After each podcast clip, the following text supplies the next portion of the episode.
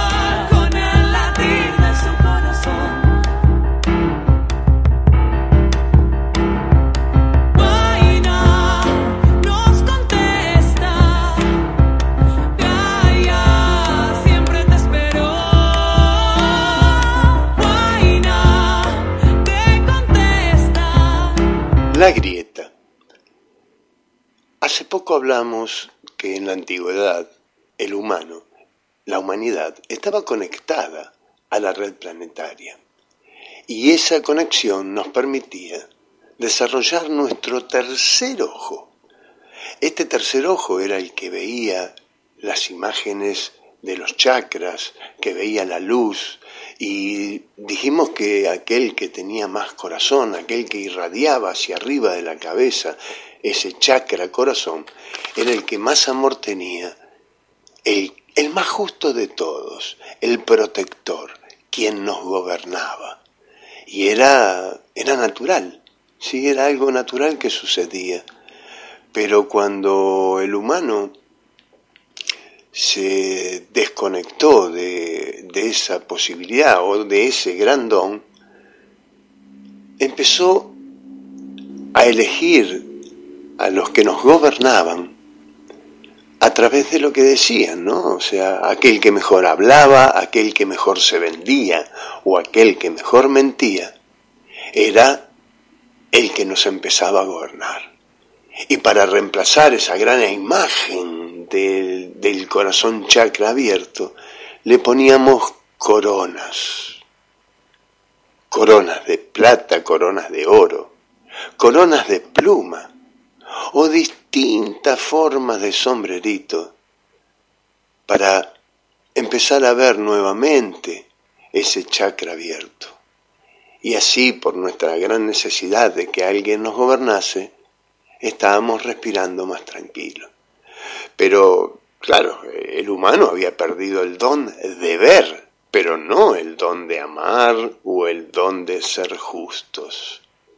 Y aquel que no era elegido empezó a darse cuenta que no estaba muy bien lo que estaba pasando y empezó a hacer grupitos aparte. Empezó a hablar de fe, empezó a hablar de esperanza, empezó a hablar de que del gran cambio del corazón, del amor, porque eran lo que eran. Y aquel que gobernaba, que mandaba. Ahí empezaron a generarse las primeras grietas. Esta es la primer grieta entre la política y la religión. Y como todo se va desvirtuando, hasta las grietas mismas se, se desvirtúan. Hasta no hace mucho, hace unos 50, 60 años atrás, eh, hasta en el fútbol empezó la grieta, ¿no? Antes existían los hinchas de Boca que amaban a Boca y los hinchas de River que amaban a River. Por lo tanto, por amor, defendían a sus cuadros de fútbol y se peleaban. Y se discutían por un FAU, por un penal, por lo que fuere.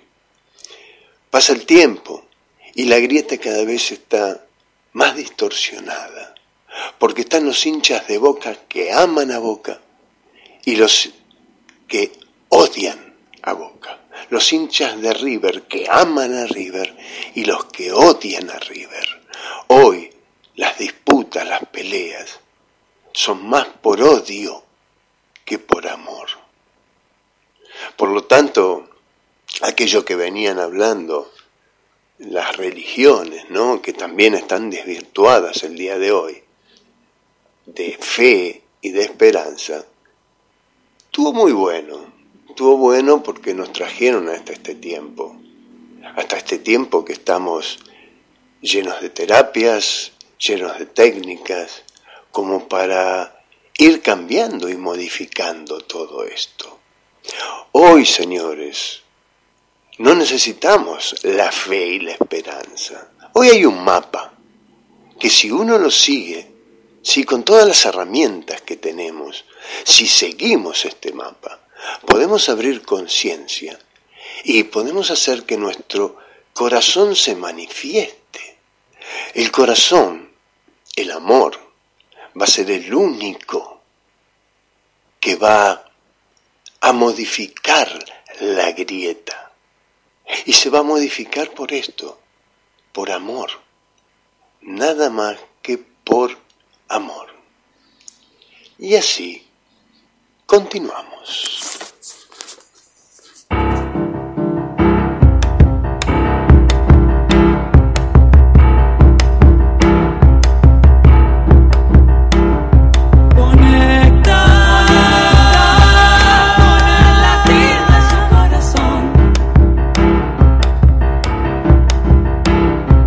Bienvenidos, estamos en Radio Limón 90.3, desde Capilla del Monte y toda el área de cobertura.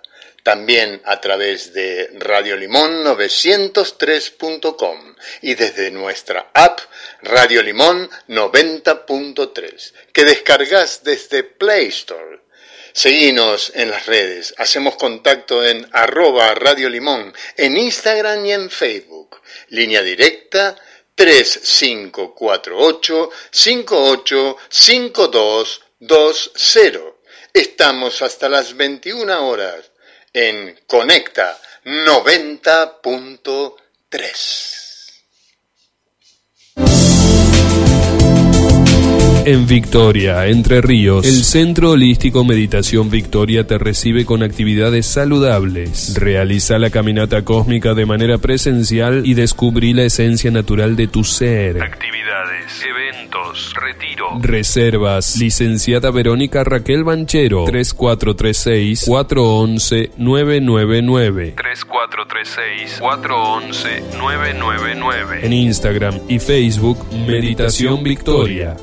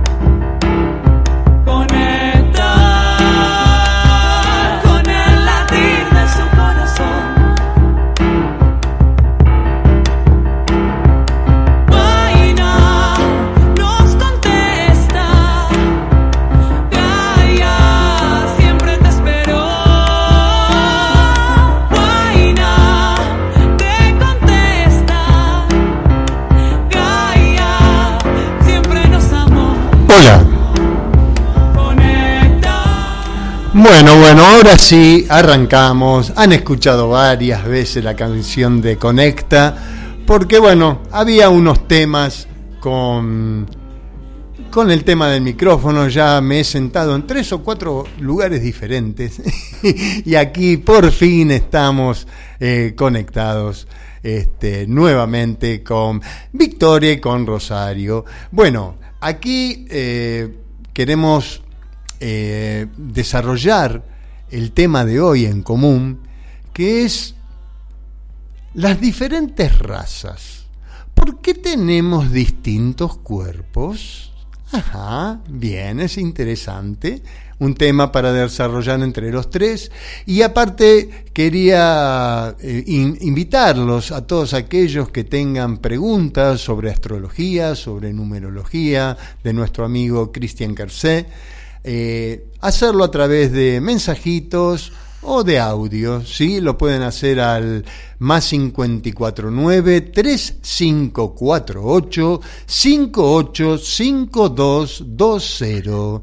Bien, y ahora sí, invitamos a Victoria y a Rosario a través de Verónica Banchero.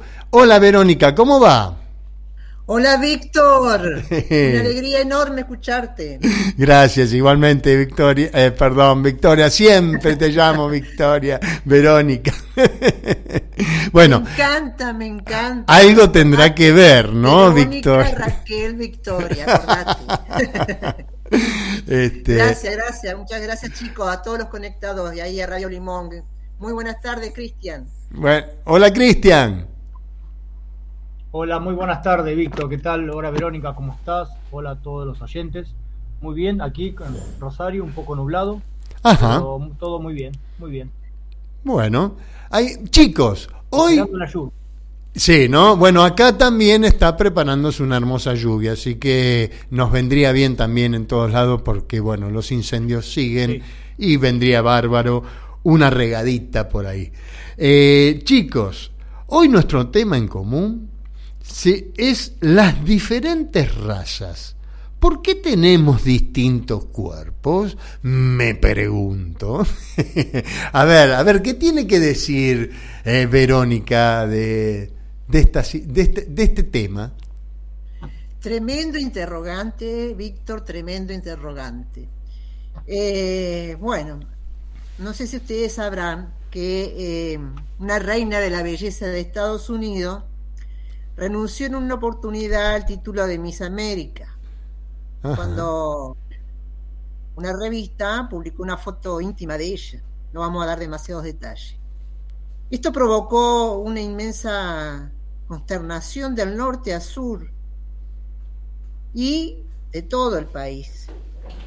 Y el incidente deja en evidencia un poco y en cierta manera la neurosis norteamericana sobre las relaciones entre negros y blancos, dado que involucra a una mujer negra este episodio.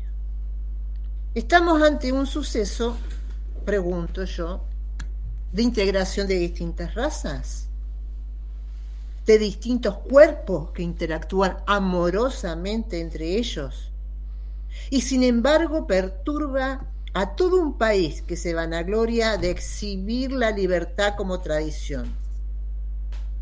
¿Por qué los cuerpos distintos provocan escosor? Cuando hablamos de raza, ¿a qué nos estamos refiriendo en definitiva? ¿Puede ser una variedad genética humana o no? Hay dudas. ¿O estamos hablando de características estéticas, intelectuales, incluso morales, distintas? ¿O nos estamos refiriendo a una idea, cuyo principal paradigma sostiene la discriminación. Estados Unidos, Sudáfrica y Alemania nazi son la expresión más acabada de esta idea también.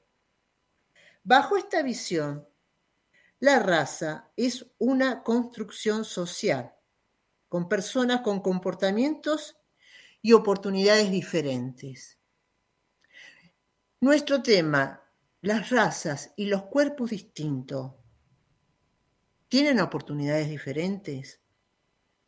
Quizás las razas y los distintos cuerpos incluye un poco de cada uno de estos interrogantes que estoy planteando y que a lo largo de este Conecta vamos a ir dilucidando si podemos.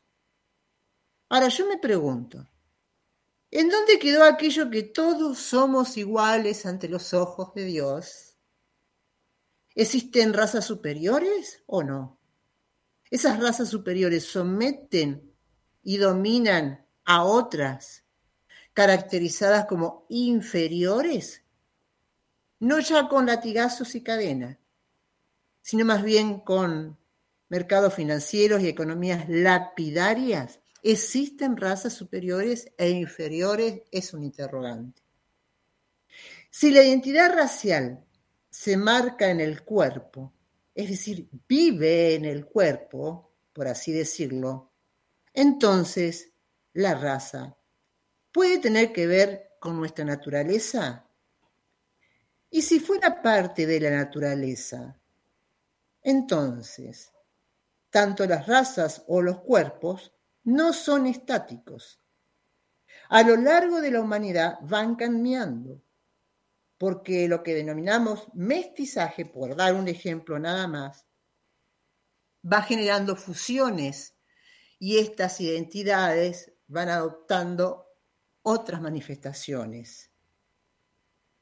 Por mi parte, simplemente puedo asegurar que tener conciencia que las identidades raciales que habitan en el cuerpo son parte de un proceso, nada más que de eso son parte de un proceso, de un proceso que lleva miles de años. Sí. Y van emergiendo, y van cambiando, y se van desarrollando, quizás con algún propósito que al menos yo desconozco. Adelante, Víctor, allá en Capilla del Monte. gracias, Vero, gracias. Sí, coincido en un montón de cosas que venís desarrollando. Este, y vamos a seguir creando sobre este tema. Por eso lo vamos a invitar ahora a Cristian desde Rosario, que nos diga las diferentes razas. ¿Por qué tenemos distintos cuerpos? Hola Víctor, hola Verónica, hola a toda la audiencia. Muy bueno, gracias Verónica porque muy, muy lindo tema para darme de pie, para poder desarrollar una parte mía, aunque no he desarrollado mucho antes, no lo he pensado mucho, pero un tema muy interesante a tener en cuenta, porque voy a hablar un poquito de qué se aprende en esta realidad, en esta tierra, con diferentes razas. Yo digo que la palabra raza es un título. Nosotros podemos verlo desde varios puntos de vista. La raza material, la raza energética, la raza espiritual. Y es un título ¿no? que le ponemos nosotros los humanos para poder nombrar las cosas tenemos raza y lo llevamos lo biológico, sí, somos muchos diferentes aquí. Inclusive le ponemos colores, ¿no? Los amarillos, que son los orientales, la raza roja le llamaban los norteamericanos, los Lakota, eh, la raza azul le llama la raza india, eh, la raza blanca, algunos, bueno, que en realidad es el cuerpo, pero el cuerpo fue creado por alguien. Dice una ley que como es arriba es abajo, alguien o algo o si querés seguir el tema de la creencia bíblica, que Dios nos creó directamente, bueno, entonces nos creó de diferentes formas. Pero ¿para qué? Más allá de quién nos creó, ¿Para qué? O nos creamos nosotros mismos, tal vez, en otra dimensión. La idea en la Tierra tiene que ver con la diversidad. O sea, este planeta es diverso. No se puede pedir ese lema que se viene gestando hace rato, un solo pastor con un solo rebaño, es una mentira. De querer ser todos iguales, es una mentira, porque es imposible. No hay amor ahí. O sea, ahí empieza la imposición. Somos diversos y el aprendizaje en la Tierra tiene que ver con la integración. O sea, tiene que ver con integrarse. Claro, hay diferentes grupos sanguíneos también. O sea, hay diferentes grupos sanguíneos, entonces quiere decir que hay diferentes formas dentro de nosotros, en el cuerpo. Pero todo lo demás, después Víctor va a desarrollar un poco más a nivel cósmico, pero acá en la Tierra tiene que ver con esto de integrarse, de ser diversos y poder adaptarnos y aceptarnos unos con otros. O sea, en algún momento las razas deben unirse. O sea, eh, la tierra deben unirse, pero no con una misma idea de todos tenemos que hacer algo igual. No, tenemos que aceptarnos tal cual somos. Van a seguir habiendo religiones, van a seguir habiendo cultura, van a seguir habiendo cosas por mucho tiempo. Eh, especies, animales, vegetales, pero la idea es integrarnos, integrarnos nosotros mismos. El ser humano tiene que integrarse, tiene que dejar a los demás ser como son y poner solo el ejemplo. Entonces, de esa manera empieza a integrarnos, ¿no? El que se comporta de una mejor manera, seguramente eh, el otro mirará, le gustará y empezará a integrarse. El ser humano no debe ser como un animal, que se pelean y se comen entre ellos, no, al revés, debe generar un comportamiento más evolucionado. Entonces somos muchos. También se integraron las razas a nivel sanguíneo, ¿no? Cuando Europa invade a las Américas, era un propósito divino la integración de esa dualidad, de lo que el conocimiento de la parte europea y Asia se junten y se une con todas las Américas. Pero no era un propósito divino que se haga de esta manera, ¿no? De las invasiones, de las guerras. ¿eh? Entonces el ser humano, como estuvo desconectado, lo hizo de la única manera que sabía, guerrear. Entonces, ¿qué pasó? La unión de la raza se empezó a producir. Fíjense en que hasta empezaron a cambiar, eh, si la raza negra se, unió con la raza colorada, la raza roja, empezaron a unirse y empezó a, a, combinarse toda la información que se fue gestando de Europa, fue pasando aquí. Muchos hoy están dolidos, ¿no? Toda la parte americana, dolidos porque dice que invadieron, eh, pero en realidad también tiene que ver con un propósito. La madre americana se dejó invadir también, la conciencia de la madre americana se dejó invadir. Y había que salir de este tema de polémica que todavía está muy fuerte porque son personas que tienen el dolor muy dentro del ADN, de que nos invadieron, eh, nos sacaron todo, la Iglesia Católica. Uh -huh. En realidad detrás de eso también hay un propósito. Desde luego, no debería haber sido así. El propósito divino siempre es armónico, pero el ser humano estaba desconectado. Pero el amor dijo, bueno, hoy pasaré, el que estuvo encarnado como invadido, pasaré esta experiencia y perdonaré. El otro tendrá que generar karma después. Y entonces, ¿qué quiero decir con esto? Que somos muchos en esta tierra y venimos a aprender a integrarnos. Adelante, Víctor, desde Capilla del Monte. Gracias, gracias, Cristian. Y sí, y me da el pie para contar algo eh, con respecto a las razas y a los cuerpos, ¿sí? Por lo que venís desarrollando, eh, me da justo el pie para decir que somos un experimento, ¿sí? De mezclas de raza, como decía también Verónica, eh, de aprender de una raza a la otra, ¿sí? Pero yo una vez escuché algo y ahora voy a contar de la certeza de lo que escuché por cómo vino la reunión que tuve. Eh, estando en Córdoba capital, fui a ver a, un a un, un, chamán Arturo se llamaba, que con tan solo ponerme la mano sobre mi cabeza me hizo ver tres vidas que mi alma había pasado en este planeta. ¿Sí? Y después de esa experiencia, que para mí fue de una catarsis total, eh, nos dijo, ahora van a ser acompañados por tres guías y su destino va a ser marcado el próximo punto. Salimos de Córdoba capital hacia las sierras y de repente arriba nuestro tres águilas, ¿no? Y dijimos, uy, ahí están los guías. Pero bueno, ahí quedó, ¿no?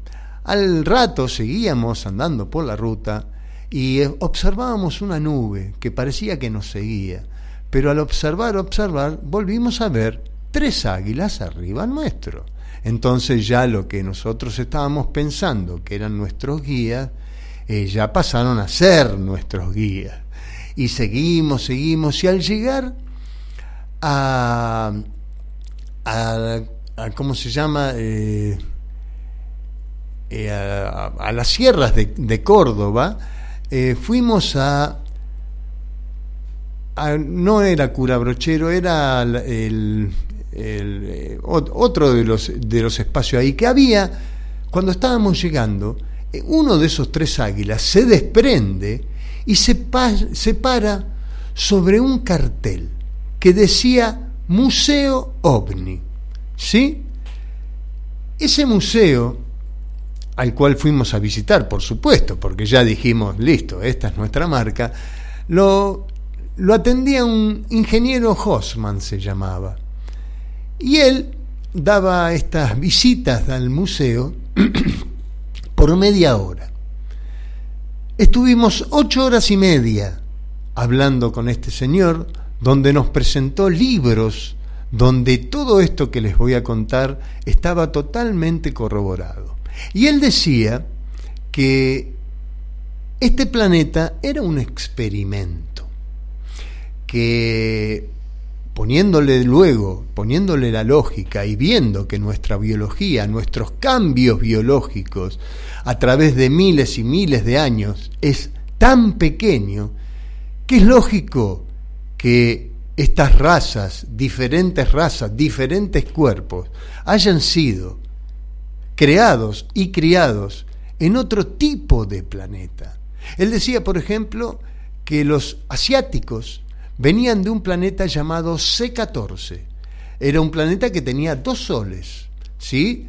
Por eso mismo la biología fue rasgando sus ojos para que esta entrada de luz constante entre más pequeña, ¿sí? que los pieles rojas, como recién nombró Cristian, venían del planeta conejo, por eso el color que tenían. Lo- la raza blanca, que no vino directamente de las Pléyades a- al planeta Tierra, pasó primero por Júpiter. Por eso los primeros blancos que hubo en este planeta adoraban a Jehová. Jehová significa Júpiter. Y así muchas lógicas que vamos poniendo, ¿sí? Y decía que la raza, la raza negra era una, una raza que venían de un planeta experimental uno, que se estaban haciendo modificaciones para que el cuerpo humano sea más resistente al sol y a un montón de cosas. Y del planeta 2 experimental venían los esquimales, que hicieron más resistente al frío. Y todo esto en mí empezó a tener muchísima lógica, ¿sí?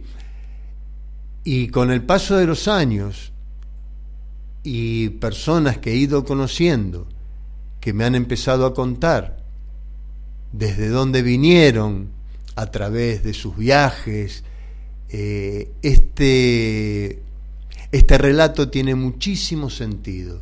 Por lo menos para lo que yo creo, ¿sí?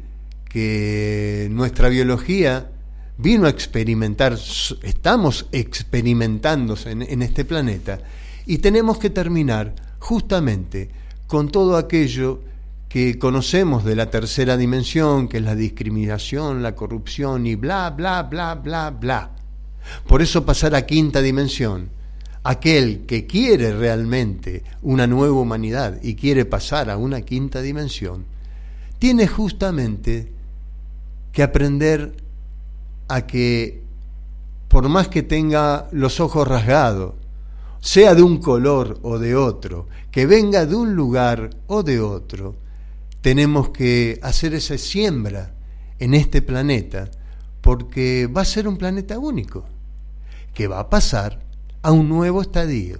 Así que desde este lugar, así opino de las diferentes razas y de los diferentes cuerpos. ¿Qué les parece, mis amigos?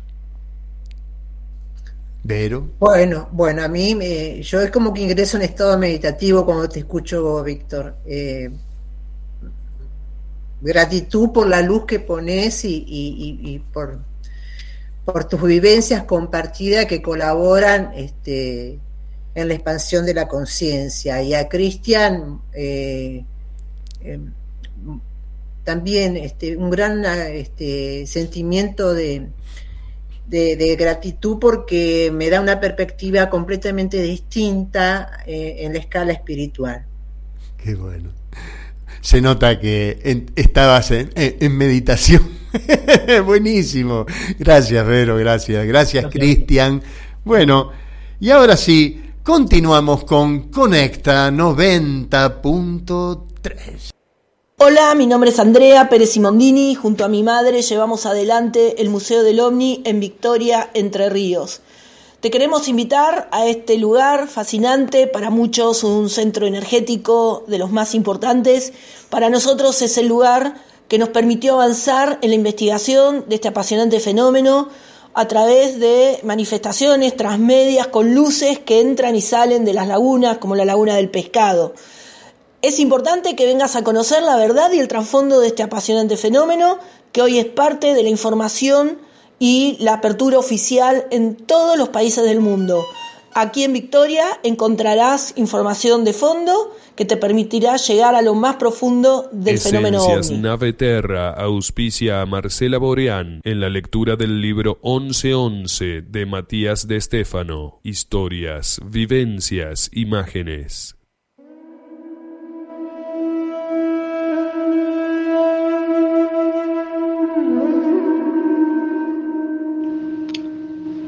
Sabrás que las puertas se han abierto cuando el agua no solo caiga sobre vuestras cabezas desde los cielos, sino que incluso brote por debajo de vuestros pies.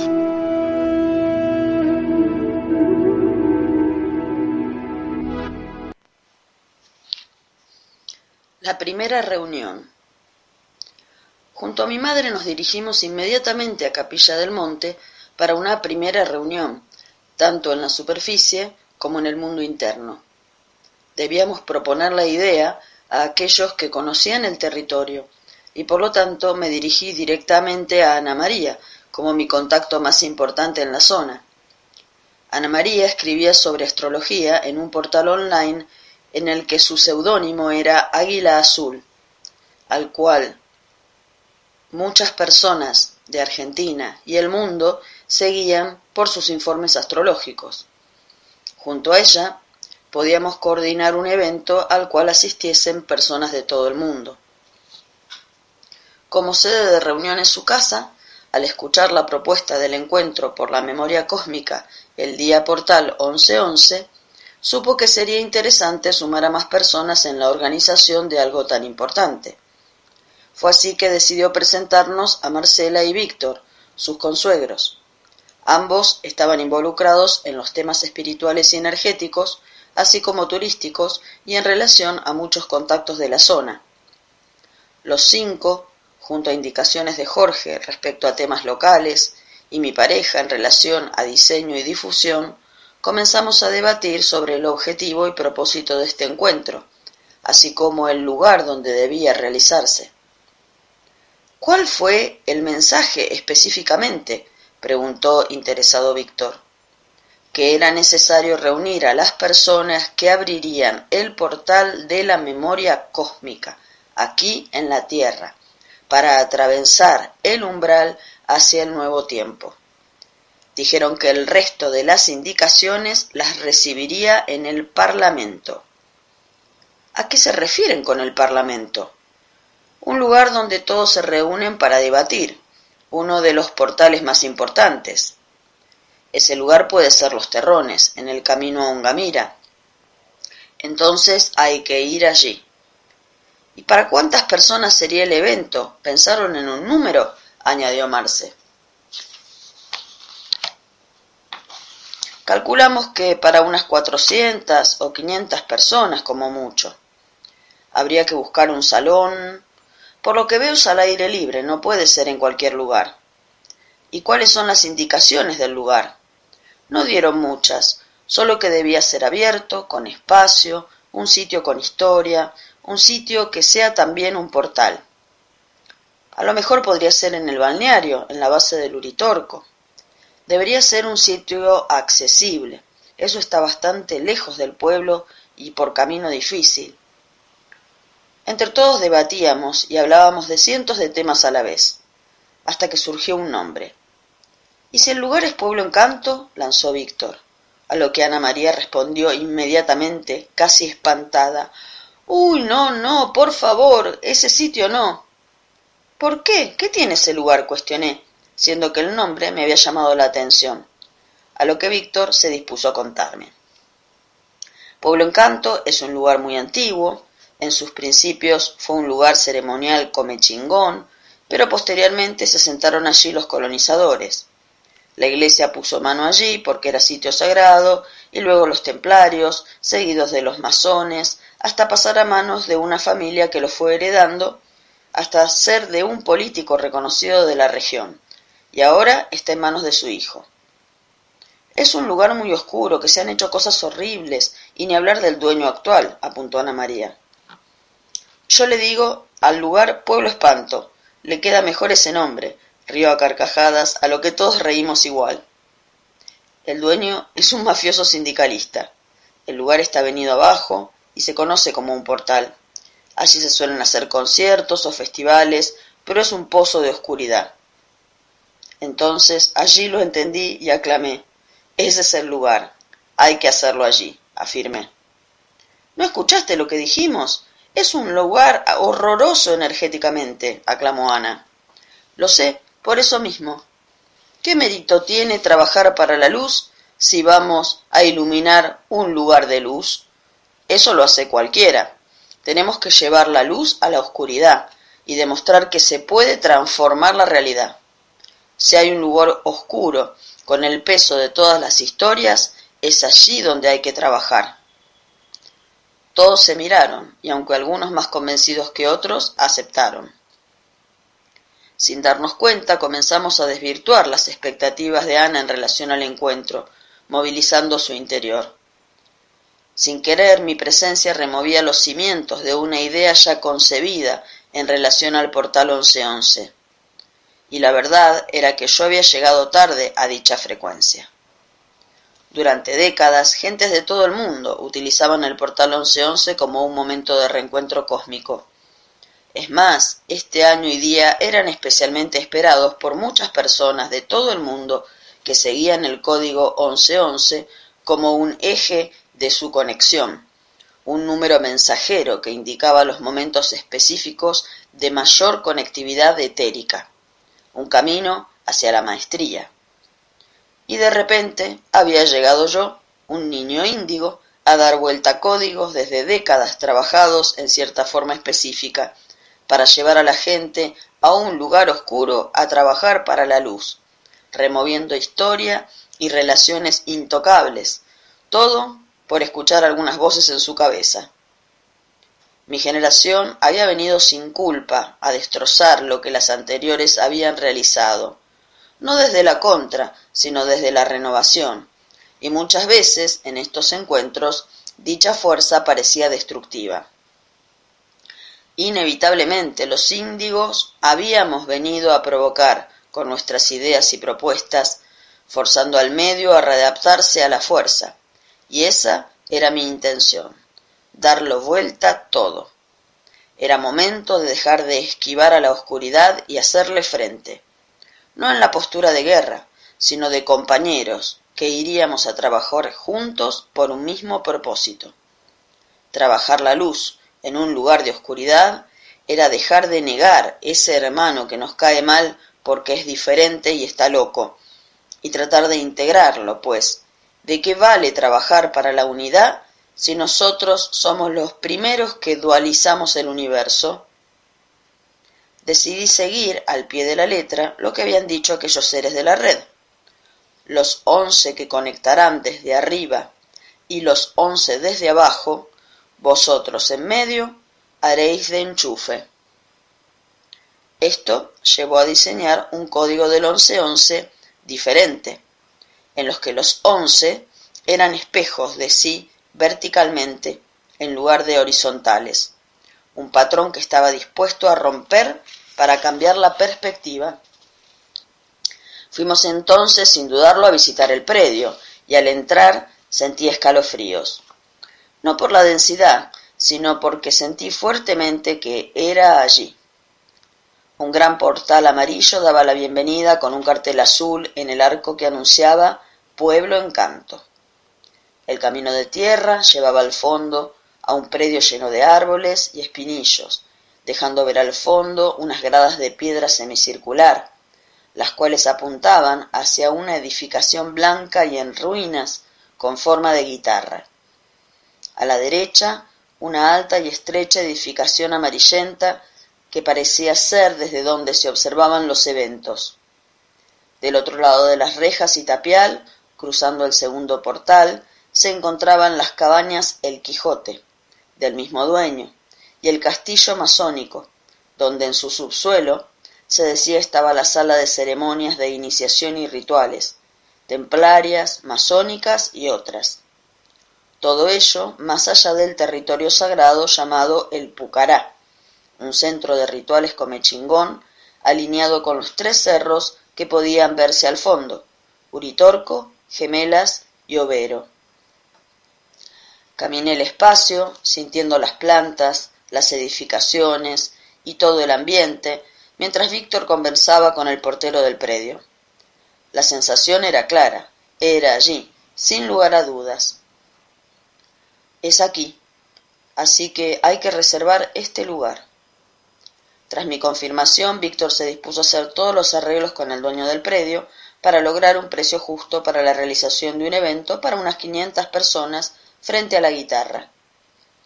Tras esta visita, nos dirigimos todos hacia los terrones, con la guía de un amigo de Ana, alguien muy especial, un guía turístico y chamánico al que llamaban Pelusa.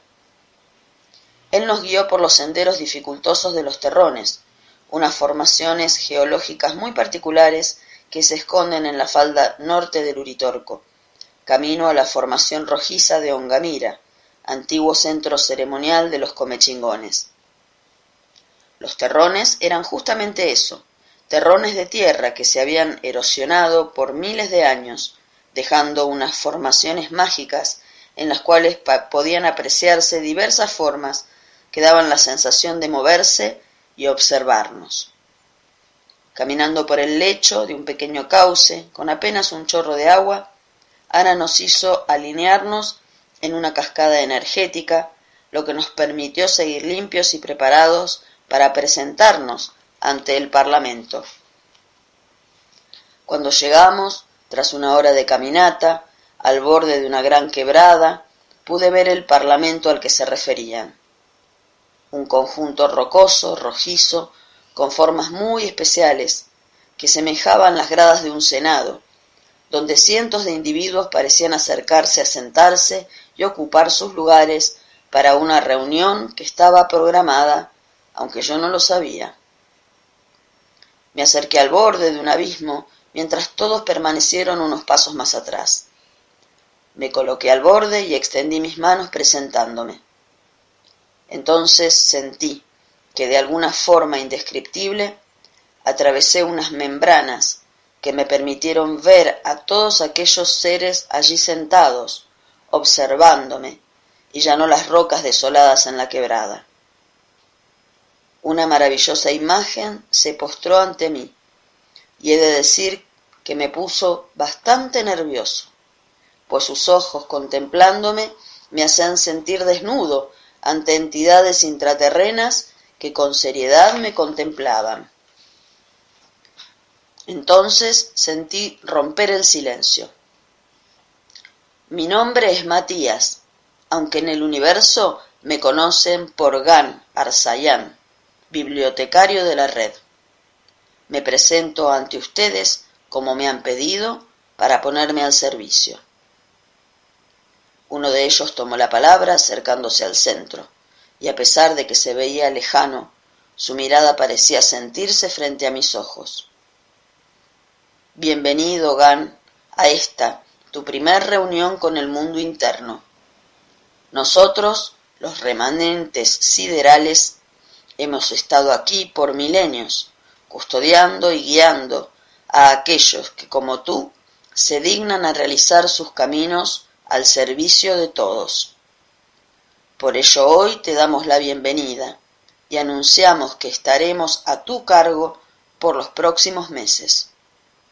Ardua será la preparación, pues desde la superficie deben reconstruir la red que devuelva el flujo de la energía perdida.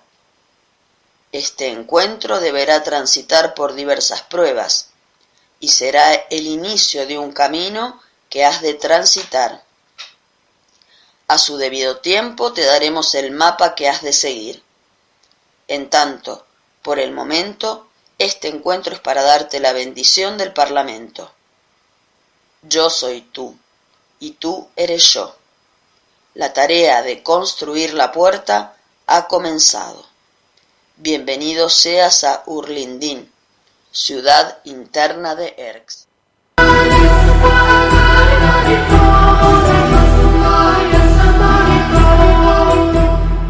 Conocerse interiormente es resolver nuestros conflictos personales. Numerología, astrología, tarot, registros akáshicos, biodecodificación, constelaciones familiares. Cristian Kersé, terapeuta del ser, te ayuda y asesora. Solo llama al 3415-803-407 por Facebook o Instagram Cristian Kersé y encontrá una terapia adecuada para vos. Conocete y sé feliz. Comunicate con nosotros. 3415-803-407. Cristian Kersé, terapeuta del ser.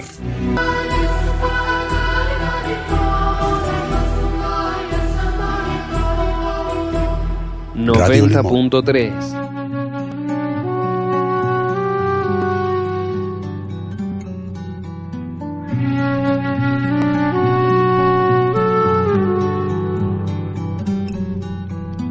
Energía que comparte y expande. Conecta 90.3.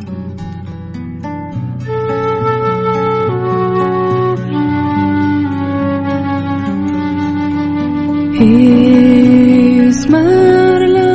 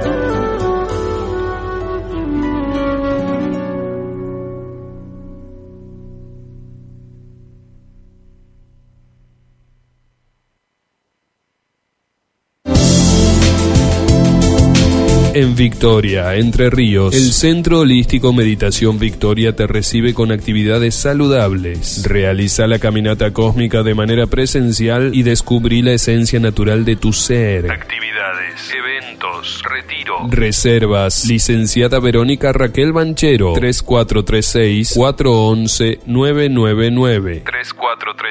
3436-411-999. En Instagram y Facebook, Meditación Victoria. Crecimiento del ser espiritual. Conecta 90.3. Bueno, y aquí continuamos. Este es el momento en que tenemos que presentar a nuestra primera invitada. Nuestra primera invitada es Odalis Villanueva, eh, es oriunda de Puerto Rico, ha estado hasta hace muy poco, 13 años en Nueva York, llevando su chamanismo, sus rezos, sus rituales. Eh, en estos momentos está en Puerto Rico y Puerto Rico en- entre el día de ayer y de hoy está pasando por un huracán y unas lluvias torrenciales, eh, lo que dificulta no tienen luz, no tienen internet, por lo tanto eh, la invitada de hoy quedará para la semana que viene o para cuando podamos. Ella está muy bien, yo me pude comunicar a través telefónicamente, pero más allá de esto está resguardada, está cuidada, pero bueno, eh, esto es Internet y así estamos eh, en el planeta, en cada lugarcito que pasan algunas cosas. Acá también a veces hay un poco de viento y también se nos corta. Así que bueno, podemos entender todo esto. Eh, así que le voy a pedir a Christian Kersen que se prepare porque va a ir la primer pregunta para él, para la numerología o para la astrología. ¿Estás ahí, Cristian? Aquí estamos, Víctor. Bueno, Bien, sí, bien. sí, saludamos mucho a Odalis desde acá de Argentina. Bien, gracias, gracias. Este, sí, está bien, está, gracias a Dios está todo bien. Eh, bien, a ver, la primera pregunta. eh, soy María José de Rosario, los escucho y me gusta el programa. Eso es muy bueno, María José. Sobre todo sobre la astrología y la numerología. Mi pregunta es, ¿el destino? ¿Existe realmente el destino marcado? Bling. Ah, María José, ¿qué tal? ¿Cómo andás? Un gusto, gracias por escucharnos. Una pregunta para poder explicarlo un poco, porque es cierto, en numerología, en astrología, mucho hablamos, ¿no? En astrología es el nodo norte, que es una parte, un concepto de la luna asociada con cálculo de- del sol y el ascendente. que nos genera ese impulso de mirar hacia el norte, ¿no? esa sensación de buscar algo que está más allá. Entonces se lo conoce como, bueno, por ahí viene la mano. Y muchos dicen que, bueno, asociando eso con otras cosas, el destino, si bien no es el destino.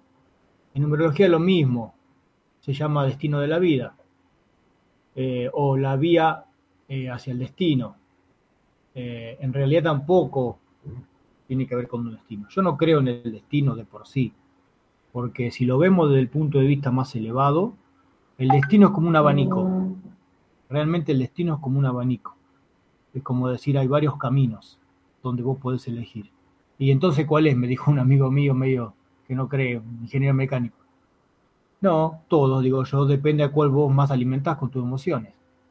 Entonces, claro, si vos seguís con ese carácter, seguís con esa conducta, seguís de tal o cual manera, y vas a atraer circunstancias de acuerdo a tu conducta. No solo la atraes, sino también vos vas hacia allá sin darte cuenta. Ejemplo, vas caminando, mira para un costado, decís, ay, qué lindo que está eso, y ahí te tropezaste con un pozo, te quebraste el pie.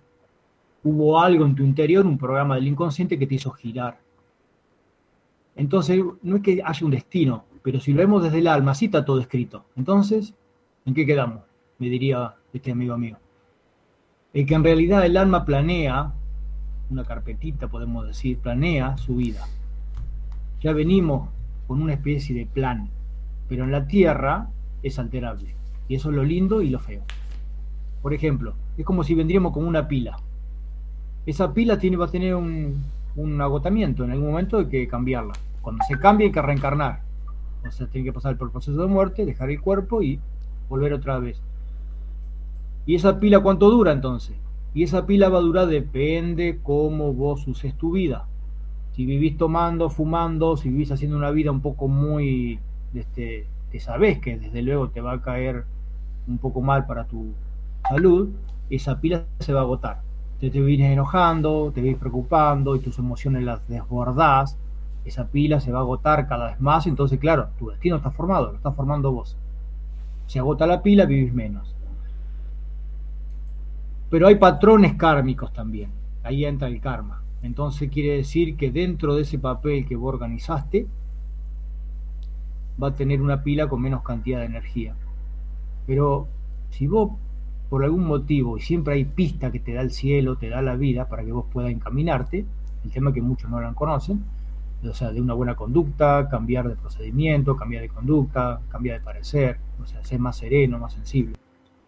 Esa pila se puede alargar, esa pila se puede llenar un poco más, es como que vas a una estación de servicio y te cargan un poco más el tanque y llegaste a la meta. Sea, ¿qué quiere decir que a veces se altera ese plan del alma. Por eso la Tierra se habla de esa libertad o esa palabra que se llama libre albedrío. Podés alterarlo, pero sí, hay una tolerancia, no podés hacer lo que querés. Entonces, el destino existe y según tu mirada. Sí y no. Va a depender de tu evolución, de tu conducta, de tu conexión con tu interior. Entonces, el destino, la numerología te va a marcar cómo estás formateado vos. Miramos el nodo norte y todos los demás planetas, miramos numerología algunos números y te vamos a decir, mira, por acá viene la mano. Aunque sea feo y esté karmático, encontrándole la vuelta puedes sobrellevarlo y te va a traer grandes beneficios. O sea, nada es malo y bueno sino solamente es un plan del alma, es un programa numerológico y astrológico. Adelante, Víctor, espero que le haya gustado María José y con esto puedas estudiarte, conocerte y ver por dónde creas tu destino. Adelante, estudios de Capilla del Monte. Gracias, Cristian, gracias. Bueno, esperemos que, que quede claro, ¿no? Que el destino se forja, que el destino también se puede modificar. Este, bueno, vamos a un temita musical.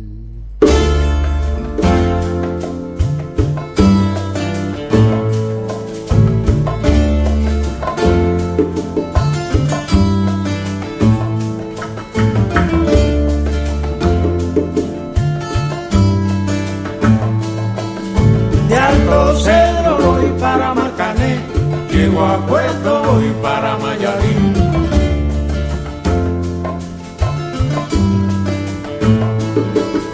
De Alto Cedro voy para Macané, llego a Puerto voy para Mayarín.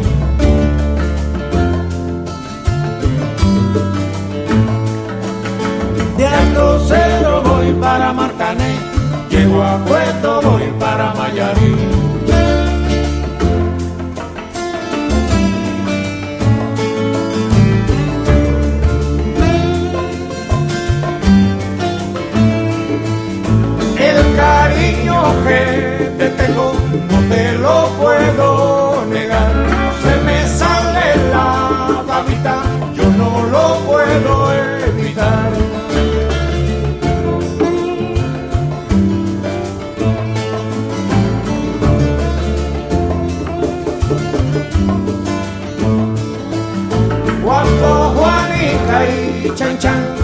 El mar servían arena, como sacudí el jibe, a Chan Chan le daba pena.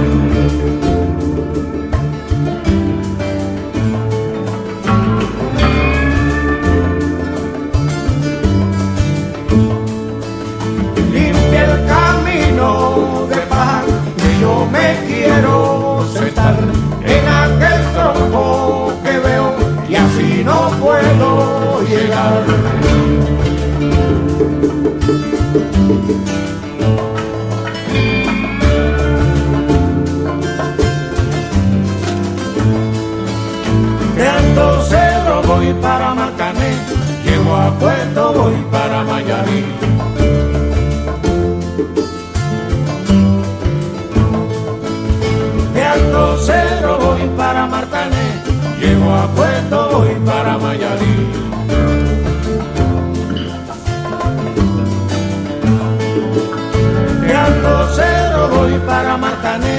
llego a Puerto, voy para Mayarí.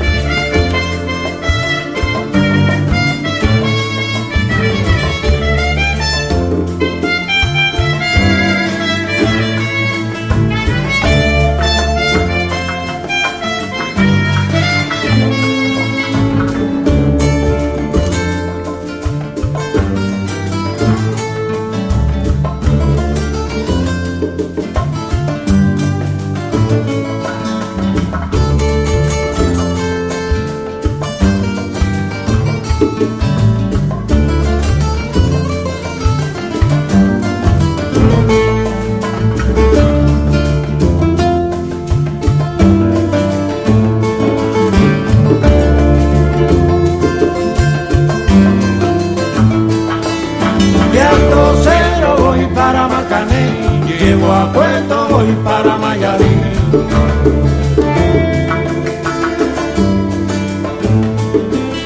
De Alto Cerro voy para Marcané, llego a Puerto, voy para Mayarí.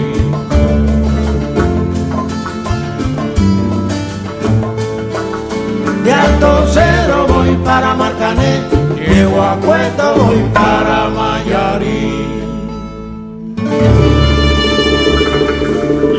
El Centro Holístico Meditación Victoria auspicia a Verónica Banchero en La Caminata Cósmica, un paseo por el universo para habitar la naturaleza de nuestro propio ser. Comenzamos a caminar por un frondoso jardín y invitamos a Cristian, a Víctor, a Marcela, a Facu, a Donald y a todos los conectados que lo quieran hacer. Nos vamos trasladando serenamente a través de un sendero en cuyos bordes hay flores nativas que parecieran que nos guían.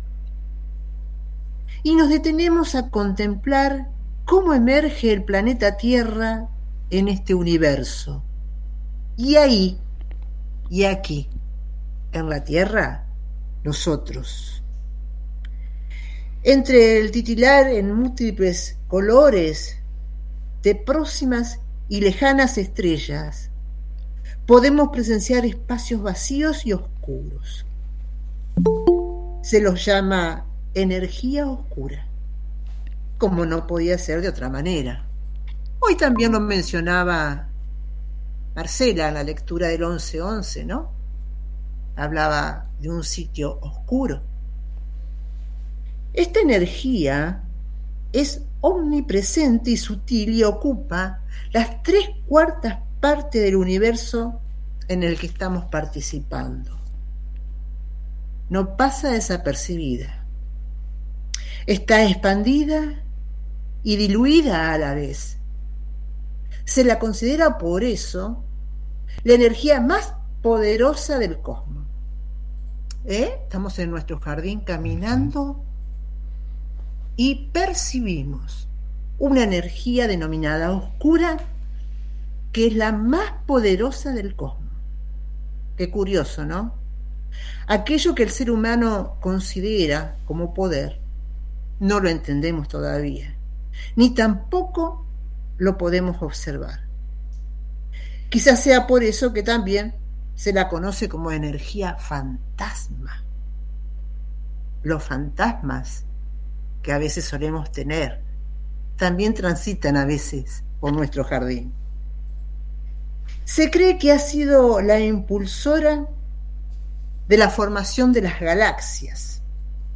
Entre esta energía oscura y la materia oscura, que tampoco obvio podemos ver todavía, solo conocemos o creemos conocer entre el 3 o el 4% de nuestro universo.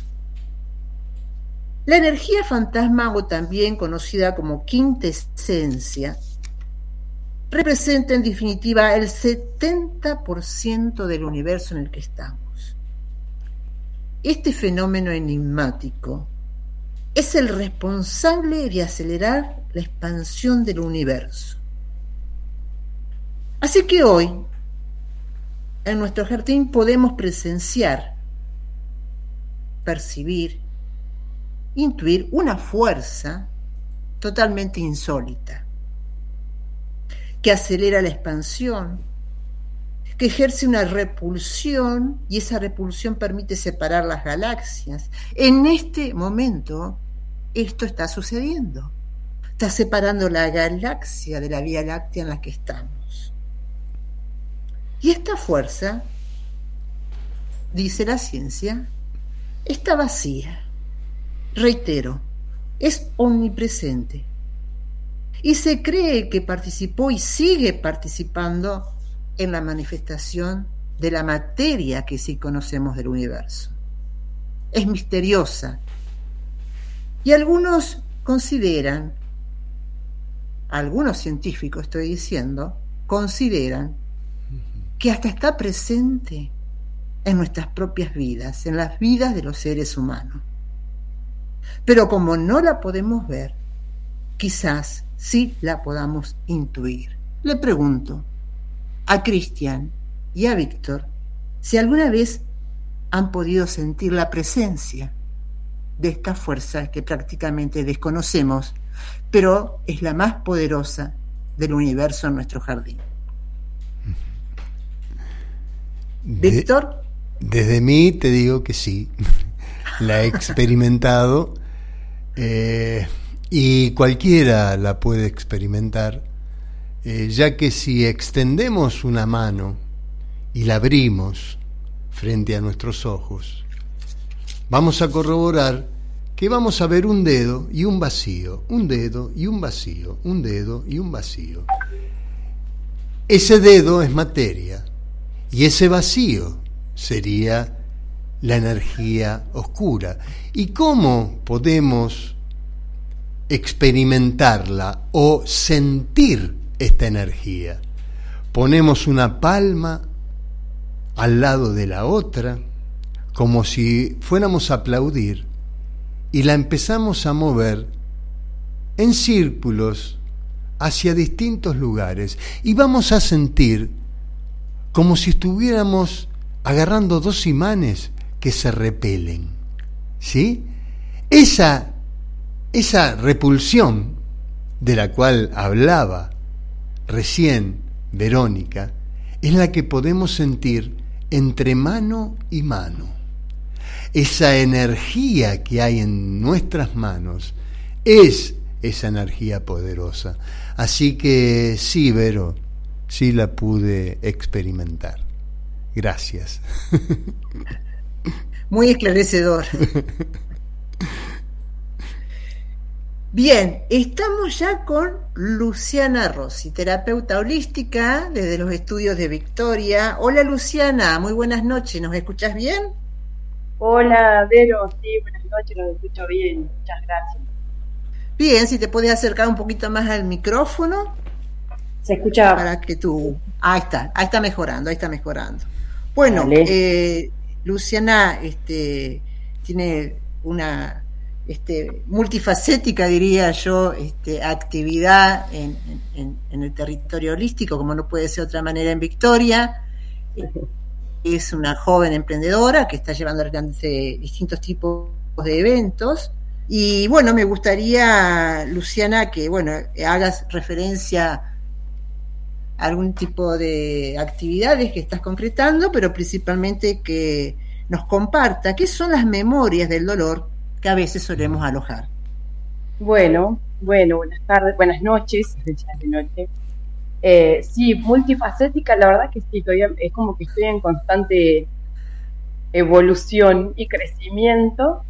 Y, y era como, viste, como cuando trabajamos con, con lo que es la- las terapias holísticas y demás, es como que eh, no, no está bueno encasillarnos en una sola porque empezamos a conocer a una y una nos lleva a la otra y a la otra y a la otra y, después terminamos como haciendo nuestra propia terapia, ¿no? En base a todo lo que vamos eh, sabiendo y conociendo. Yo empecé como eh, profesora de yoga y actualmente estoy dando clases todavía también en esto que fue mi primer amor en, en el encuentro con lo holístico. Y, y bueno, eso me fue abriendo también a, trabajar con meditación, flores de Bach, sanación energética.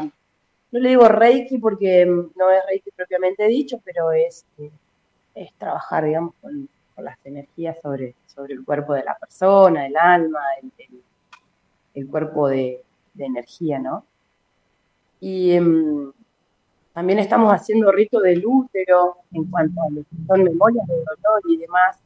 Eso se, se empieza a ver y a mostrar dónde se van alojando las distintas partes del cuerpo, pero también en las distintas partes, en las distintas situaciones que se nos van suscitando en la vida, ¿no? Y, y todo, todo lo que son las, las- memorias y demás lo vamos observando y siempre desde la experiencia propia, ¿no? Desde, desde la- las propias heridas o situaciones que nos han llevado. Y es ahí donde comenzamos, calculo que todos, ¿no? Buscando la propia sanación, el propio bienestar. Y cuando uno va encontrando esas eh, terapias o esas formas de, liberarse, es como que lo querés compartir también, ¿no? Querés que los demás también eh, lleguen a ese punto donde uno empieza a, a sanar o a, liberar ese dolor, que no nos deja avanzar, que no nos permite avanzar. Y mucho lo veo con lo que son los ritos de útero, como, porque en cada encuentro también uno se va reflejando con cada una de las chicas que van eh, trayéndonos su, situación, algunas por ahí eh, vienen porque quieren trabajar eh, para tener un hijo y sienten que todavía no pueden por tal o cual situación, otras vienen a sanar alguna relación con su madre, otra relac- a- a la relación con, el sexo opuesto también, ¿no? Con el masculino, eh, la autovaloración, la culpa. Entonces como ahí empezamos a relacionar todo, ¿no? Eh, yo desde el yoga también observando ¿no? cómo trabajamos el segundo chakra, justamente es útero, dentro de, lo amplio que es un, chakra, ¿no? Em, y em, también lo complementamos con las flores de Bach, de acuerdo a la situación también, ¿no? Que las flores de Bach trabajan a nivel emocional siempre. Entonces, bueno, está, está esta situación de la culpa o de la manipulación y la falta de amor propio, la de autovaloración, la confianza en uno mismo. Entonces, lo importante de, de trabajar sobre las memorias de dolor, sobre todo, es es conocer mi herida, ¿no? Es importan- importantísimo como para empezar a sanar, saber de- de- desde dónde tengo esa memoria de dolor. ¿Cuándo se suscitó? Y em, muchas veces, ¿no? Eh, en, en cuanto a lo que son las mujeres, te puedo decir porque son las que más se aperturan a la sanación.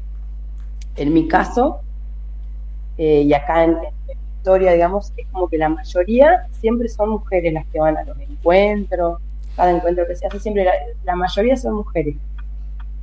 Eh, entonces, de- desde ese lugar eh, puedo, puedo expresar, ¿no? Que la mayoría de, las chicas por ahí también trabajan esa herida de, o de abandono, eh, o la herida de, de sentirse menos, esta falta de, de amor propio, ¿no? De, de no sentirse merecedora de las cosas buenas que vienen, de lo que llega. Entonces, bueno, ahí es ir y ahondar un poquito más en, en desde dónde llegan, ¿no? Eh, muchas veces, y te diría que la gran mayoría, eh, se suscitan en, en la infancia y en la adolescencia. Es como, como ese niño percibe el ambiente donde vive, eh, la situación con los padres. Uno va observando cómo papá trata a mamá y cómo mamá se defiende en la vida, si es una madre soltera, las abuelas están tan presentes también en esto. Eh, entonces, bueno, vos vas abriendo una capita y empiezas a surgir de todo, ¿viste? Entonces, como que, bueno, vamos, a, vamos abriendo de a poquito, se va trabajando de a poco, porque somos tan inmensos que, que también tenemos tantas memorias, ¿no? De, de una situación, de otra, y, y, y es como ir de, de a poco, ¿no? Abriendo esa memoria, ese dolor para, sobre todo para, para ser muy cautos, ¿no? Muy, muy respetuosos, ¿no? De la persona, de, de- del alma, porque incluso hay muchas heridas que, que ni siquiera son de esta vida, que vienen de otras y se vienen a reflejar en esta también para sanarla. Luciana, te presento a mis compañeros de A Sí, Víctor perdón. Mini desde, desde Capilla del Monte. Hola Luciana. que- que conduce. Víctor, buenas noches. Buenas noches, buenas noches. Eh, preguntas. No, no, no, paro, ¿eh? No, no, no, está perfecto, perfecto. Lo que pasa es que nos surgen preguntas y queremos... Sí. Eh, la pregunta que me surge es, vos, digamos, esta terapia la haces individual, la haces grupal, la haces de las dos formas, tenés algún taller, eh, como para conocer un poco más, ¿no? Del tema. Sí, eh, mira, en, en principio lo hacía individual y últimamente eh, la energía me va llevando a hacerlo todo grupal por distintas eh, situaciones ¿no? que se van suscitando también de, en, en cuestiones de...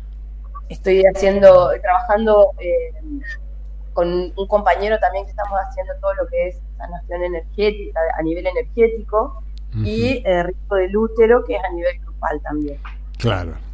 Bueno, justamente como hablaste del rito del útero y es, sé que es grupal, por eso quería para que bueno le aclaremos a la audiencia que también eh, estos trabajos no solamente se pueden hacer individualmente, sino en grupo que tienen una fuerza de loco. este, así que bueno, a mí me has respondido. No sé si Cristian tiene alguna pregunta por ahí, Cristian.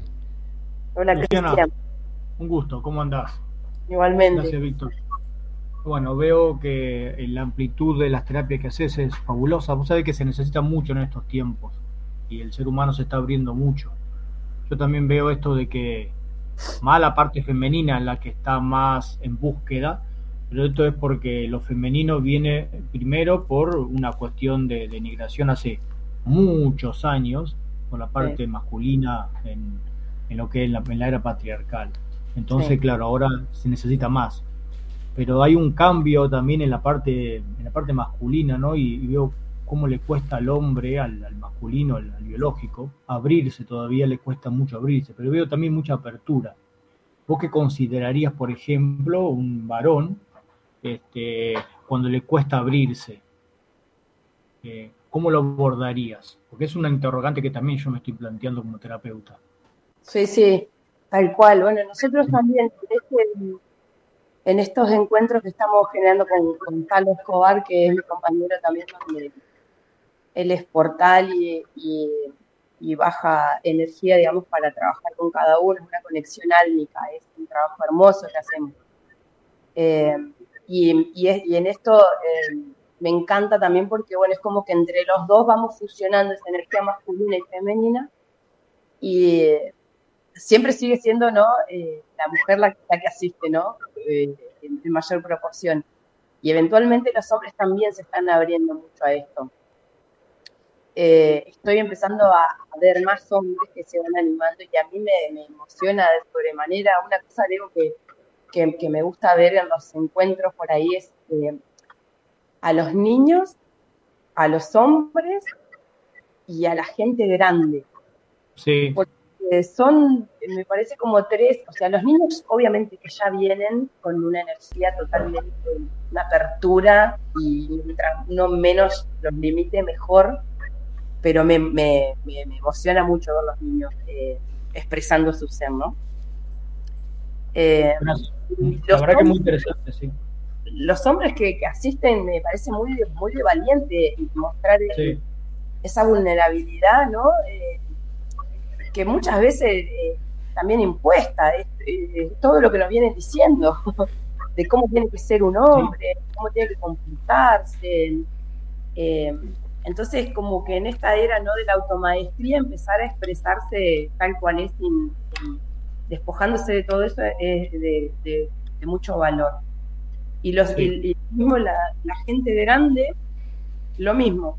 Eh, también que vienen con esa estructura, a veces son muy pocos los, los, eh, los grandes maestros, ¿no? chamanes que vienen a, a expresarse sin que les importe nada.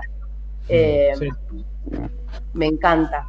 Eh, y en cuanto a, a los hombres, sí, eso siento mucho como una resistencia, pero porque es el, el- esto que te digo de no, nos han impuesto de que cómo tiene que ser un hombre. Eh, Claro. Y cuando se abre y libera, eh, es una sanación que, como decíamos ayer, cuando se hace grupal, la energía que se maneja es mucho más fuerte y potente. Me ha pasado en, en ritos de útero que han venido hombres, porque está también abierto a los hombres, para sanar su, eh, su linaje materno y su, y su trabajo ¿no? con, con la madre.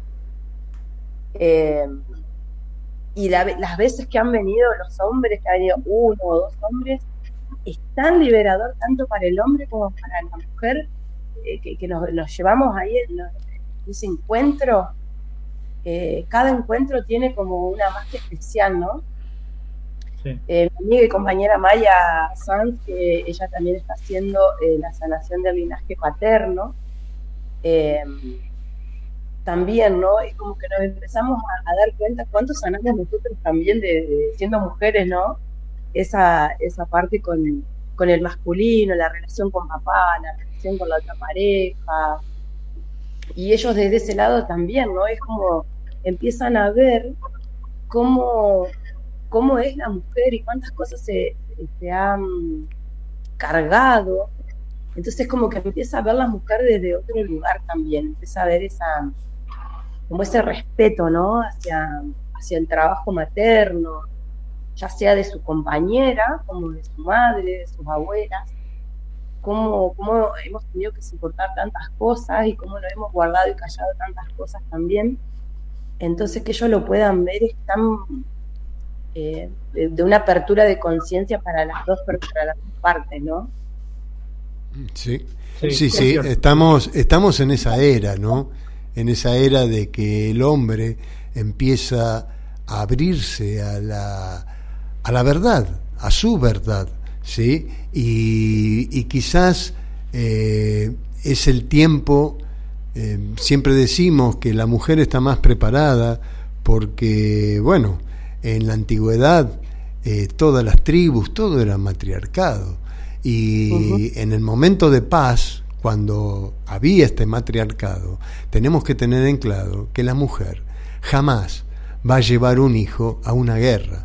Por eso el poder tomó al hombre para que el hombre eh, esclavizó Sí. al hombre, para que el hombre Sí. sintiese todos estos condicionamientos. Pero hoy creo que estamos saliendo de ese, de ese gran monstruo que es los condicionamientos y bueno, el poder que nos ha dominado. Así que Bueno, Luciana, la verdad, un gusto, un gusto que hayas eh, expuesto toda tu, tu sabiduría en cuanto a, a las terapias que estás haciendo. Vos estás ahí trabajando en Victoria, ¿no?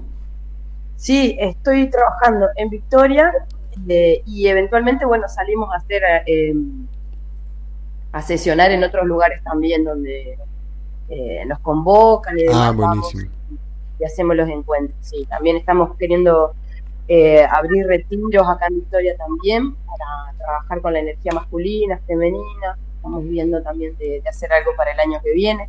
Ah, buenísimo. Bueno, acá ya tenés una radio a donde podés hacer publicidad este, y venir también a, a- a charlarnos un poco más una vez que tengas ese lugar que, que abrís en Victoria o donde fuere. Aquí estamos Sí. como para informar a la gente, a nuestra audiencia, eh, de quién es Luciana Rossi.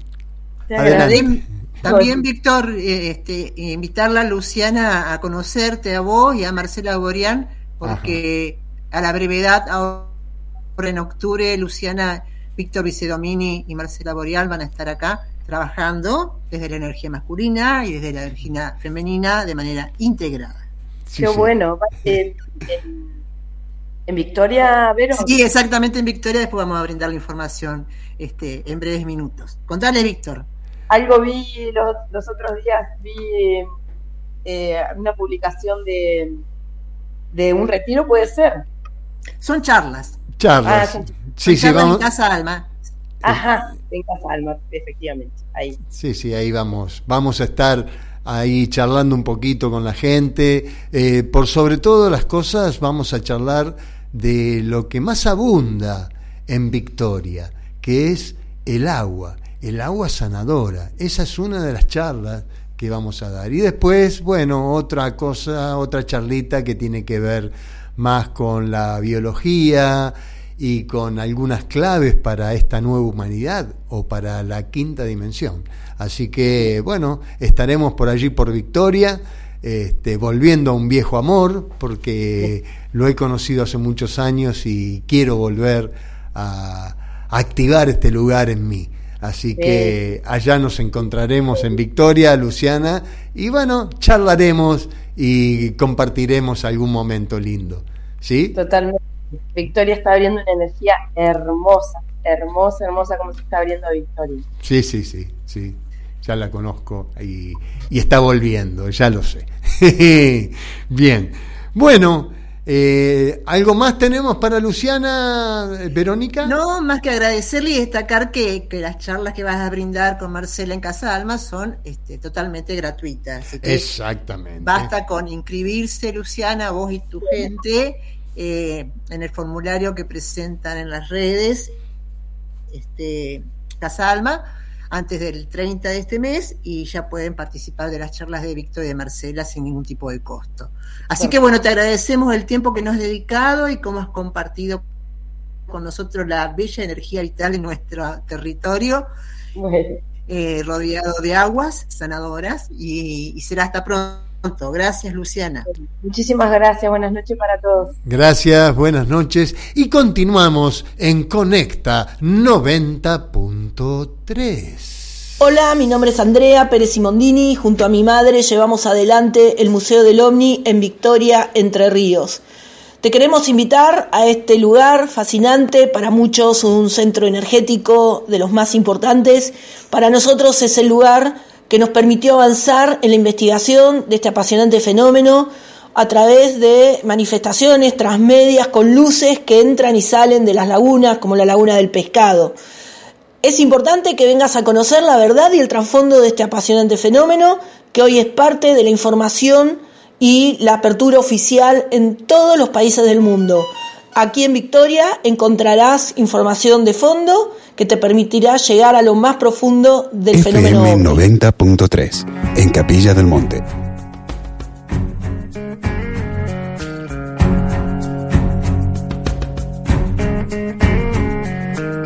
Cómo me apena el verte llorar. Toma mi mano, siéntela. Yo te protejo de cualquier cosa. No llores más, aquí estoy. Frágil te ves, dulce y sensual. Quiero abrazarte y te protegeré. Esta fusión es irrompible. No llores más, aquí estoy.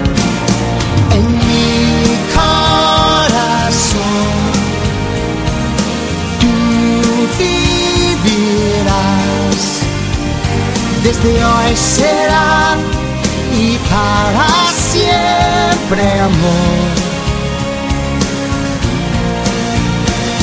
En mi corazón no importa qué dirán, dentro de mí estarás siempre.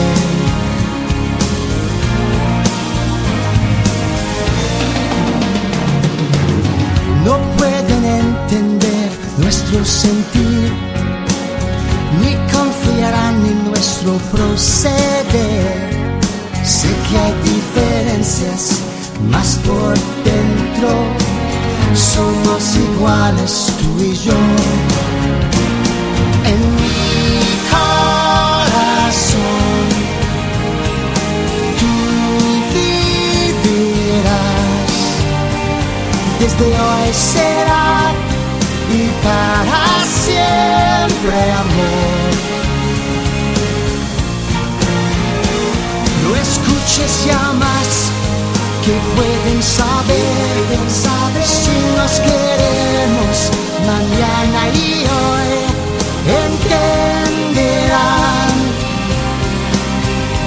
Lo sé. Tal vez el destino te hará pensar, más la soledad tendrás que aguantar. Entenderán, lo sé, lo haremos muy juntos, pues en mi corazón,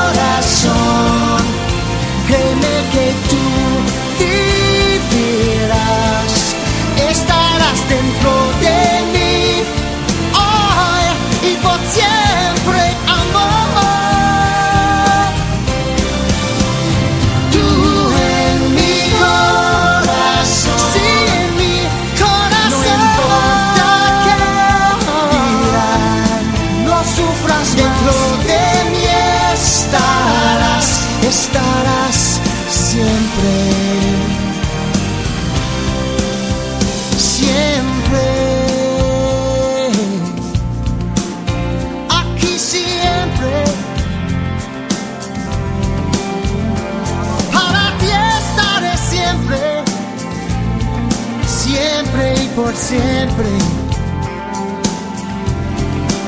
Solo mira a tu lado. Solo mira a tu lado solo mira a tu lado, yo estaré siempre. Nuevas maneras de pensar. Conecta 90.3.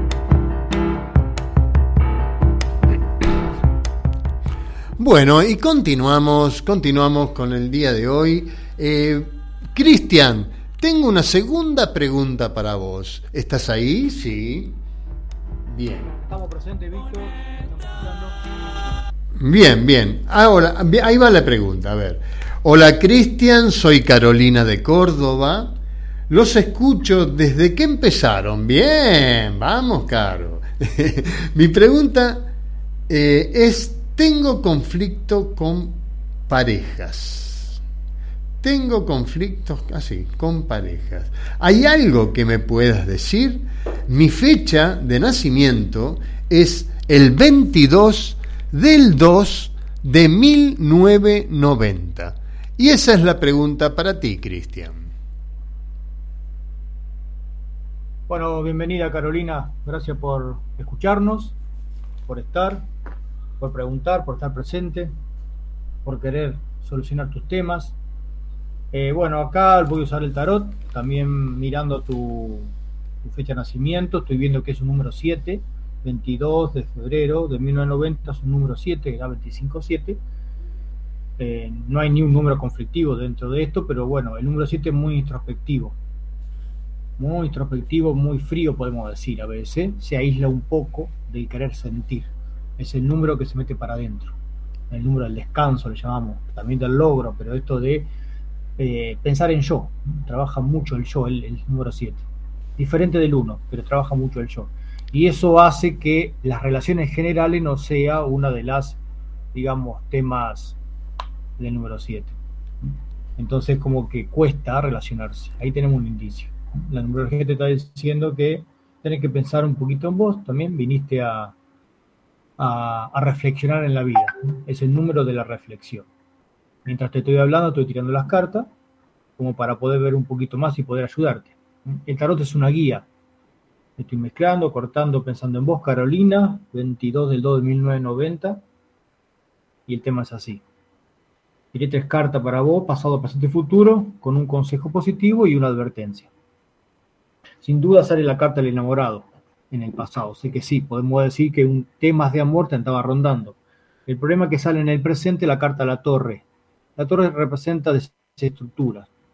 Desde ahí a cositas un poco más complicadas. Pero rupturas, desestructuras, planes que no puedo concretar, eh, la ruina le llaman algunos. Combinándolo quiere decir que una desestructura en el amor, ruptura en el amor. Y como sale último la carta de la rueda, habla de cambios, o sea, cíclicos, cambios cíclicos. Esto, si no lo revés, tu conducta, eh, van a seguir pasando, a- vas a conocer a alguien y vas a generar ruptura, vas a conocer a alguien y vas a generar ruptura. Deberías ver tu manera de ser, hasta qué punto te involucras, hasta qué punto reflexionás si esa persona con la que te está involucrando vale la pena. A veces buscamos parejas, buscamos, buscamos y tapamos un hueco interno de no querer estar conmigo mismo. Escapándole a la soledad, buscando que la solución está en la pareja. Y ahí terminamos siempre con la persona equivocada. Porque pensamos que esa persona no va, no va a llenar. Y esto lo digo porque sale el as de copa. El as de copa es el deseo de enamorarse, el deseo, la sensación de querer ser feliz eternamente. Sabemos que en la tierra tenemos que pasar y experimentar las dos cosas. Pero hay un deseo muy aferrado en la búsqueda del confort en una pareja. La- El as de copa y el enamorado. Y la carta de la advertencia es el 5 de espada. El 5 de espada, las espadas son los conflictos en el tarot. El 5 de espadas habla de disputas, de competencia. Es probable que cuando esté con una relación empiezan las conversaciones, pero empiezan a querer como marcar límites y ver quién es más que quién. A veces no nos damos cuenta, pero a veces eso genera no atracciones, sino en esa constante polémica de que yo quiero esto, de que yo quiero lo otro. Te invito a que reveas, Carolina, esa manera en cómo te relacionas. Tenés que trabajar la entrega y tenés que reflexionar para ver si realmente esa persona que viene a tu vida vale la pena. A veces es mejor no entrar y eso te lo da la reflexión. Adelante, Víctor. Espero, Carolina, te haya gustado.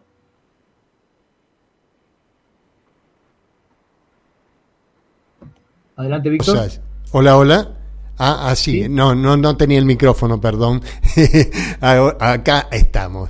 Eh, sí, creo que Carolina, bueno, ha recibido eh, varias pautas como para ir cambiando, ir reflexionando, ir viendo. Eh, está muy bueno. Bueno, y ahora continuamos con, a ver, hoy tenemos en temas del alma, tenemos almas gemelas. ¿Existen o son temas de amores?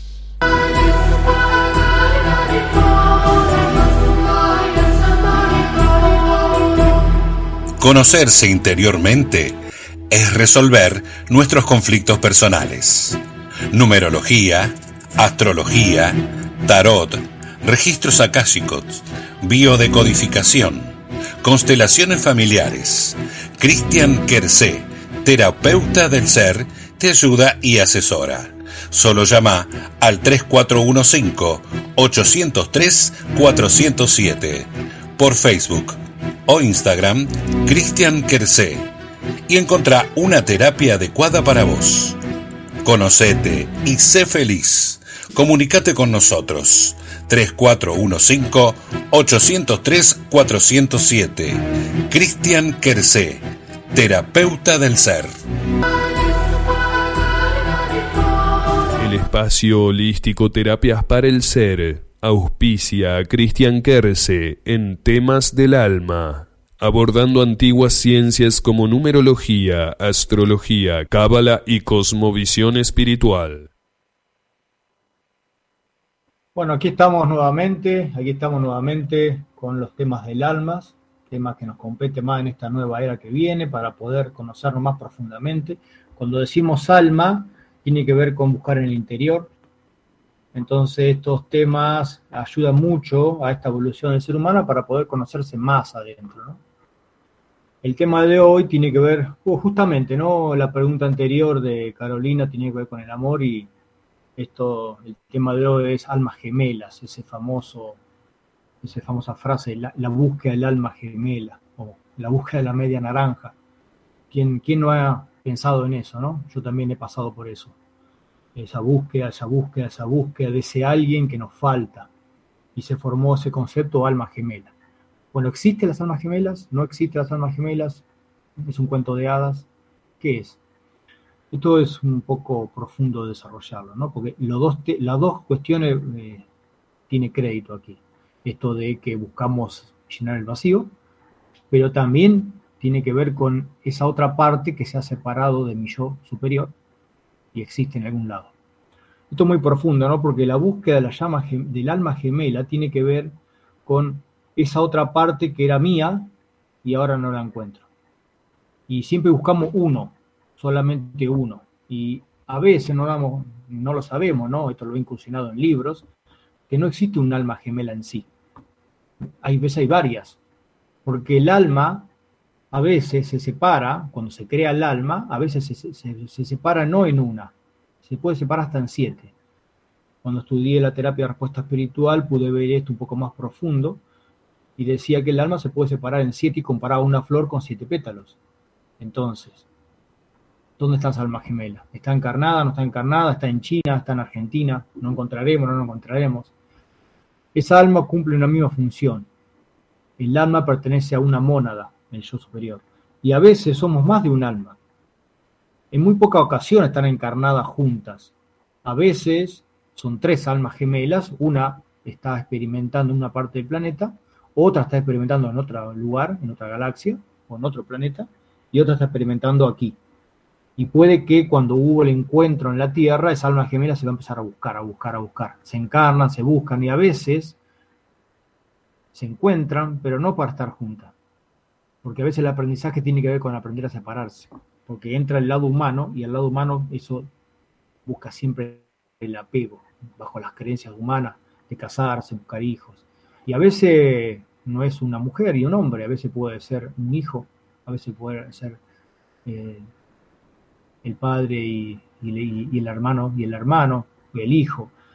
A veces sí están juntas, pero cuando se encuentran, porque se encuentran, la mayoría de las almas gemelas se encuentran fuera del cuerpo, pero algunas planean encarnar, según la evolución, encarnan y se encuentran en la Tierra, y solamente son felices cuando después de muchas evoluciones o encarnaciones pudieron trascender todo lo humano y ahí son felices. Eso no tiene que ver solo con el alma gemela, también las personas comunes. Cuando trascendemos mucho, mucho lo humano y dejamos de la expectativa de querer, el ser humano puede comprender al otro. Y ahí es donde las almas gemelas se reconocen.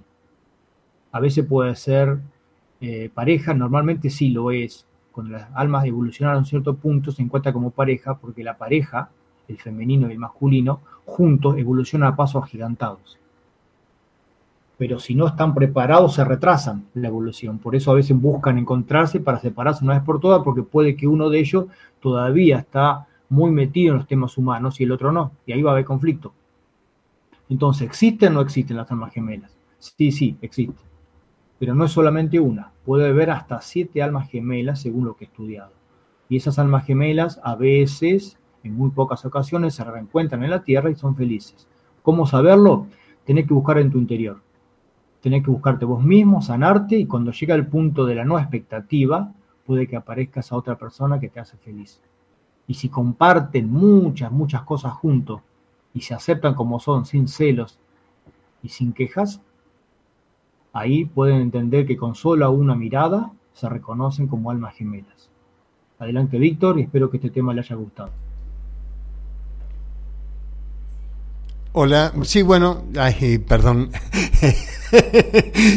¿Quién estoy? ¿Dónde soy? Bueno, aquí estoy. Buscando la alma gemela. Buscándola, sí, está, a ver, en mi haber, a ver si alguna vez, pero bueno, eh, Ya la encontraste, ya la encontraste. seguramente, Víctor sí. nuestro- Víctor nuestro.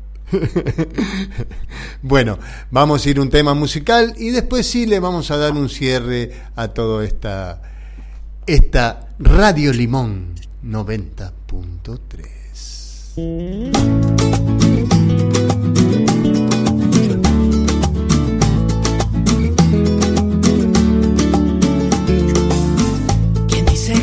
duelen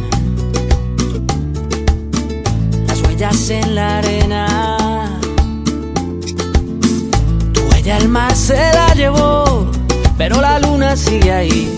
Pero esa luna es mi condena. Despacio en la mañana, gritos por la noche. Voces vivas del recuerdo se disfrazan de intuición y en una voz tu voz se esconde. Y en una voz tu voz se esconde. Y yo sé que tal vez tú nunca escuches mi canción, yo sé. Y yo sé que tal vez te siga usando así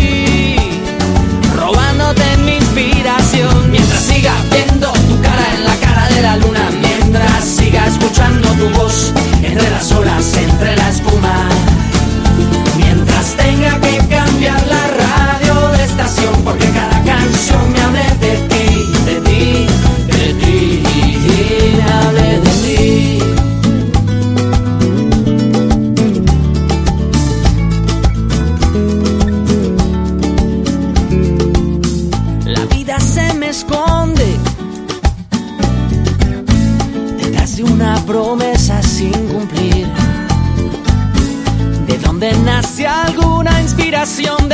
nace otra canción y ya no sé bien quién se esconde. Yo ya no sé lo que se esconde. Y yo sé que tal vez tú nunca escuches mi canción, yo sé. Y yo sé que tal vez te siga usando a ti, robándote mi inspiración, mientras siga tu voz entre las olas, entre la espuma. Mientras tenga que cambiar la radio de estación porque cada canción me hable de ti,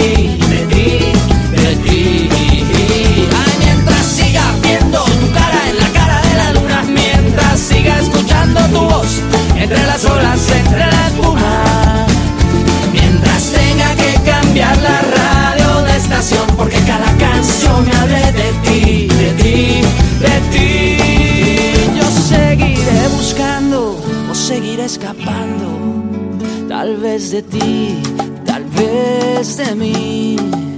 Yo seguiré buscándole una explicación a esta canción.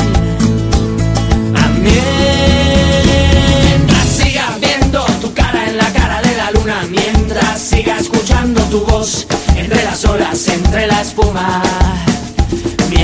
Bien, ahora con la manito para adelante, uno, dos, uh, perdón, perdón, aquí estamos nuevamente, estamos acá con Anto y con Facu, estamos bailando y estamos haciendo un acorio.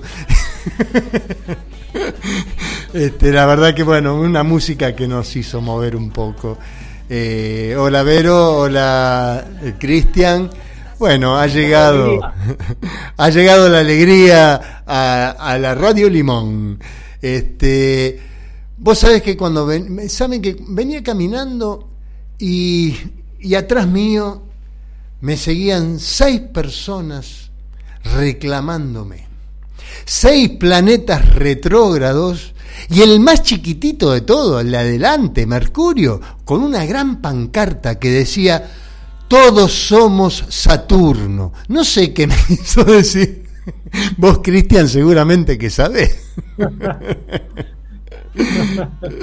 bueno, nos estamos riendo un poco porque, bueno, eh, también estamos entrando en, en la confianza de, de lo que es esta comunicación y siempre que la podemos hacer con alegría, eh, vamos a poder eh, hacer que se manifieste el corazón. ¿sí? Siempre que estamos, siempre digo, para subir a quinta dimensión, tiene que haber alegría, tiene que haber eh, e- esta, esta efusión que nos sale de adentro ¿sí? y nos sube arriba para poder comunicar desde el corazón con todo. ¿no? ¿Qué opinas de Vero?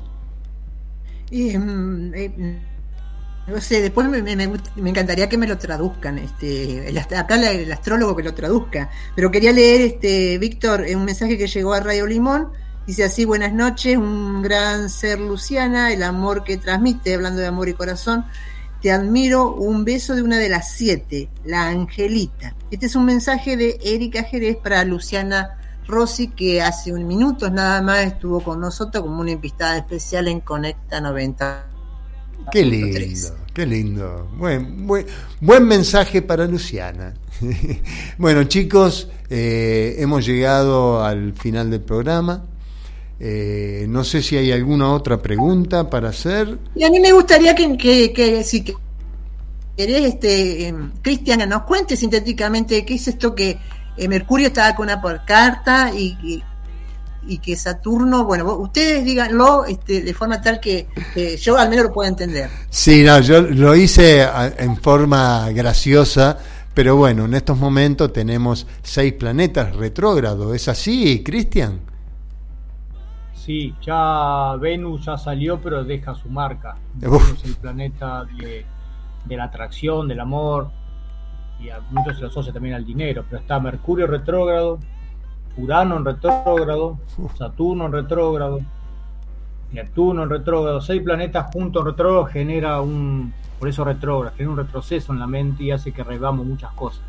Y Urano nos saca de quicio, Urano y, mm, y Mercurio no hace tomar decisiones apuradas, eh, querer comunicarnos todos juntos, eh, bueno, agradezco realmente con Mercurio retrógrado y Urano en este momento la- no hubo cortes, la radio anduvo muy bien, las comunicaciones estuvo muy bien, así que probablemente ya estemos nosotros saliendo de esa influencia, porque siempre trae conflicto en las comunicaciones.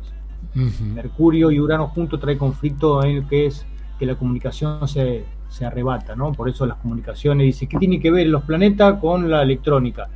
Que no es la electrónica en sí, pero el ser humano a veces no se da cuenta, pero en el gran campo todo quiere comunicar juntos y arrebata las redes. Claro. Entonces ahí empiezan las desconexiones de las redes y realmente Facebook y todas las redes sociales ahora están todas aturdidas, no bajan nada. Hay que esperar un poco y tener paciencia. Seis planetas juntos que te hacen rever tu interior, esos son los seis planetas retrógrados.